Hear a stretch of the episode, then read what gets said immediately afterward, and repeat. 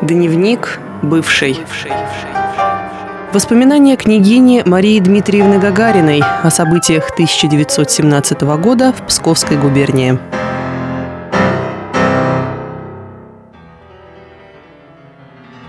Холомки. Приехала сюда 24-го. А 25-го в Петрограде началось восстание большевиков. Временное правительство арестовано. Зимний дворец, где засело Временное правительство, взят штурмом. Стреляли орудия из Петропавловской крепости, штаб округа, почтамт и телефон в руках большевиков. Говорят, войска на их стороне. Керенский, говорят, скрылся. Здесь был 25 и 26 сын Гриша. Вчера уехал в Петроград. Так за него страшно. Говорят, там стреляют в офицеров. Вообще страшно за наших в Петрограде. Там Андрей, Лева и теперь Гриша. Известий от них нет, и опять приходится переживать жуткие дни неизвестности. Что с ними? Здесь все спокойно, тихо и мирно. Но если большевики будут у власти, то можно всего ожидать. 11 вечера.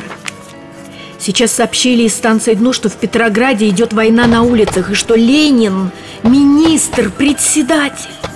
Достукались. Это уже последний эксперимент для бедной России. Дальше идти некуда. Теперь, я думаю, скоро настанет время для здоровой реакции. Дай-то Бог, чтобы меньше жертв потребовал этот эксперимент. А как было бы просто не допустить всего этого торжества большевиков? Арестовать Ленина при его приезде из Германии в запломбированном вагоне. 28 октября. Утром.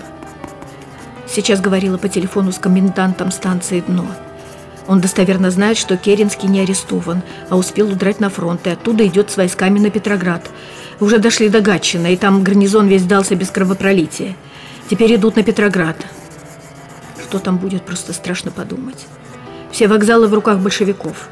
Все умеренные газеты закрыты, только большевистские выходят. Говорят, Корнилов убежал из Быхова, где был в заключении. 29 октября. Ужасно беспокоюсь за сына Гришу.